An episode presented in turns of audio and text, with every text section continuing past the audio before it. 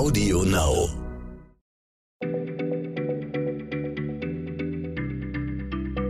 Schneller Schlau, der tägliche Podcast von PM. Hallo und herzlich willkommen zu einer neuen Folge. Ich bin Christiane Löll und heute ist Jens Schröder bei mir.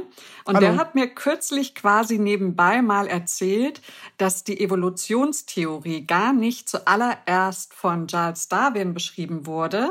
Und das fand ich irre. Ähm, Und ich glaube ihm das auch nicht so einfach. Also Jens, ähm, da musst du jetzt mal ein bisschen genauer erzählen, was du damit meinst. Okay, aber erstmal vielleicht vorab eine Sache, die mir mm, wichtig ist. Viele Leute sagen ja Evolutionstheorie, hast du gerade auch gesagt, passiert mir auch.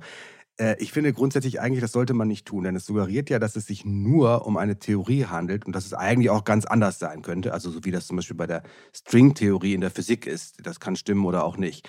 Bei der Evolution, finde ich, ist es aber so, dass es wirklich kein Zweifel bestehen kann, dass diese Mechanismen bei der Entwicklung des Lebens wirklich gewirkt haben und dass die auch noch weiter wirken. Okay, aber wie sollen wir es dann nennen? Was würdest du denn sagen? Also ich finde ja Evolutionslehre zum Beispiel passend oder Ev- Evolutionsmechanismen, also jedenfalls nicht Theorie. Okay, also dann sagen wir Evolutionslehre, aber eigentlich ist es doch Darwins Evolutionslehre. Und jetzt sagst du, das ist auch nicht so ganz richtig. Was denn nun? Also doch, also das ist schon auch Darwins Evolutionslehre, das kann man auch schon sagen. Also Darwin hat im Jahr 1859 mit seinem Buch von der Entstehung der Arten also wirklich ganz bahnbrechend äh, diese, diese Mechanismen beschrieben und erklärt, wie sich Tiere und Pflanzen über natürliche Ausleseprozesse, die er dann ganz genau erklärt hat, im Laufe der Zeit verändern und wie also durch Konkurrenz um Lebensräume oder um Nahrung sich die Lebewesen quasi ständig weiterentwickeln. Und das hört sich für uns jetzt normal an, aber das war ein totaler Schock für die allermeisten seiner Zeitgenossen, die ja immer noch davon ausgingen, äh, dass Gott äh, die Welt und die Wesen auf der Welt einfach genau so geschaffen hat, wie man sie vorgefunden hat. Und also nichts Entwicklung, immer nur Schöpfung. Äh, Und da hat eben Darwin das schon sehr genau erklärt, warum das anders war. Die Wesen haben sich entwickelt. Okay, und hat er sich das jetzt zu Unrecht auf die Fahnen geschrieben? Erzähl mal genauer, was da los war, warum es da plötzlich noch jemanden angeben soll. Ja, also das, das hat schon sehr viel mit Darwin zu tun und Darwin hat da eben das, zu Recht auch wirklich die allermeisten Lorbeeren dafür bekommen. Aber, und das ist eben relativ unbekannt, äh, Charles Darwin war nicht der Erste, der diese Mechanismen der natürlichen Auslese durchschaut und auch sehr konkret niedergeschrieben hat. Also alles nur geklaut und dann ein bisschen verfeinert? Nein, das wäre jetzt ein bisschen doll, das so auszudrücken. Also es ist eine interessante Geschichte. Ich hole mal kurz aus. Es war so, Darwin ist ja auf der Beagle, diesem Segelschiff, äh, mit um die Welt gesegelt und hat unglaublich viele Notizen gemacht von seinen Naturbeobachtungen und wahnsinnig viele Proben gesammelt. Aber während der Fahrt hat er diesen Gedanken der Evolutionslehre noch gar nicht gehabt. Der war ja auch für Menschen aus seiner Epoche überhaupt nicht naheliegend. Das, das, das konnte man sich kaum vorstellen. Aber es gibt doch immer diese Geschichte, dass er auf Galapagos diese Finken gesehen hat und dann dachte, ah, ein neues Weltbild, alles fügt sich zusammen. Ähm, nee, aber so war es eben nicht. Äh, Das ist also viel mühsamer gewesen. Er hat von den Finken auf den Galapagos-Inseln ja einige Vogelbalge gesammelt, hat die mitgenommen oder nach England vorgeschickt äh, und dann sollten die da von Vogelexperten bestimmt werden, genau wie er das mit anderen Tieren und Pflanzen äh, auch gemacht hat. Er hat also sehr viel gesammelt erstmal nur.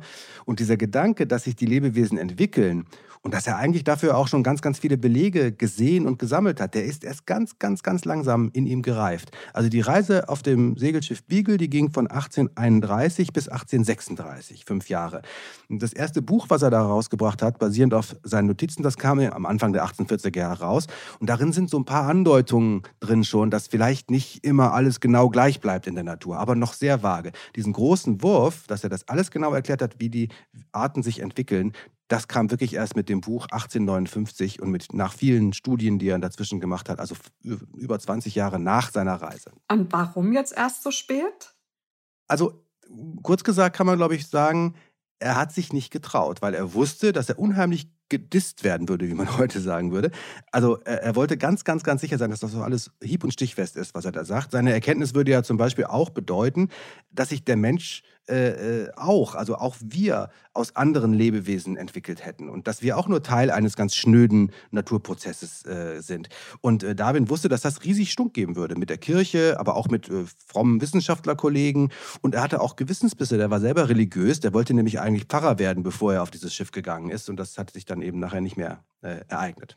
Okay, aber dann hat er so lange getrödelt und dann ist ihm jemand über, dazwischen gekommen und hat ihn überholt oder was war da? Ja, genau, so war es. Jetzt komme ich endlich zu dem, was wir am Anfang angekündigt haben. Ja, endlich. Äh, und, und, und das war tatsächlich ein richtiger Schock für Darwin so ein Schock, dass er dann tatsächlich wahrscheinlich mit diesem äh, Anlass, äh, dass da plötzlich jemand aufgetaucht ist, äh, sein Buch in einem Hauruck-Verfahren doch fertig gemacht hat, seinen großen Wurf. Also es gab einen Naturaliensammler, äh, kein richtiger Forscher, äh, der, sondern eher ein, jemand, der äh, Tiere und Pflanzen in fernen Ländern gesammelt hat. Der hieß Alfred Russel Wallace, auch ein Engländer. Und der war zu dieser Zeit in Südostasien unterwegs und der hat Geld damit verdient, dass er eben Tiere, Pflanzen gesammelt hat und nach Europa geschickt hat zu Forschern und an Museen.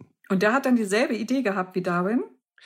Aber exakt dieselbe. Das ist echt überraschend, wenn man das liest. Er hat das alles einfach auch mal auf ein paar Seiten aufgeschrieben, gar nicht wie so ein riesendickes Buch, also 20, 30 Seiten oder so, äh, wie er glaubt, dass sich die Arten, äh, Tiere und Pflanzen so entwickelt haben. Das alles auf Basis seiner vielen Naturbeobachtungen, die er hatte. Und er war eben auch sehr, hat er schon äh, auch äh, viel gelernt.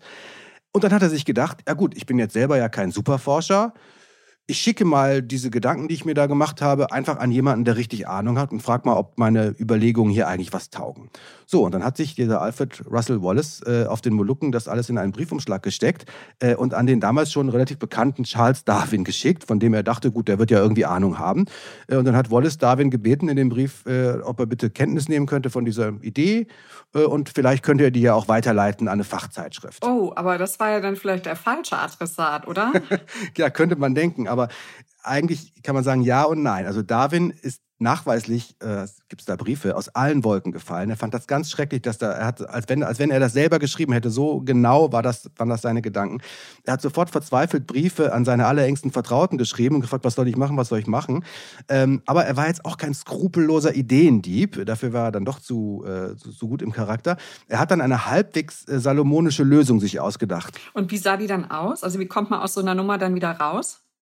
Naja, also er hat auf der Versammlung einer geachteten naturkundlichen Vereinigung einen Programmpunkt äh, angekündigt, der aus verschiedenen Unterpunkten bestand. Es wurde einerseits das Manuskript von Wallace verlesen, also dieser Brief, aber außerdem auch eine Zusammenstellung von Notizen, Überlegungen von Darwin aus seinen bisherigen Schriften, früheren Schriften, Briefen, die in der Kombination, wie sie da so dargestellt wurden, auch schon in Richtung Evolutionslehre gingen.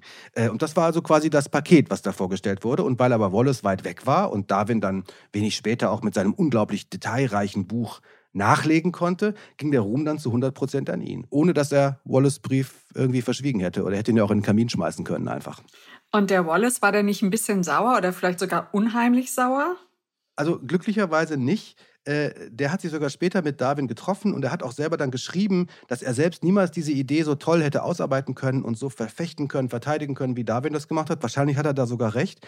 Ähm, und äh, Wallace war offenbar völlig d'accord mit, mit dieser Entwicklung, dass das so gelaufen ist. Und als Darwin beerdigt wurde, gehörte Wallace sogar zu dessen Sargträgern. Also der war nicht sauer. Aber so richtig viel Ruhm oder Nachruhm ist da nicht geblieben, oder?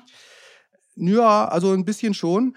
Äh, unter Biologen ist äh, Alfred Russel Wallace immer noch ganz schön bekannt, denn er hat ein paar andere schlaue Ideen auch noch gehabt. Äh, er gilt zum Beispiel als Begründer der Biogeographie. Das ist grob gesagt die Wissenschaft, die die Welt in verschiedene Faunenreiche, Tierreiche einteilt, entlang geologischer Linien.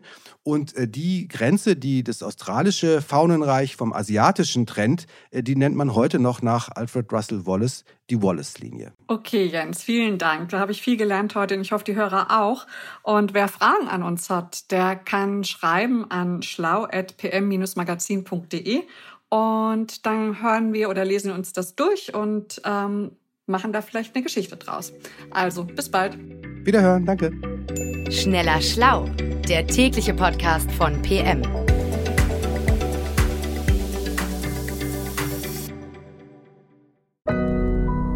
Audio Now.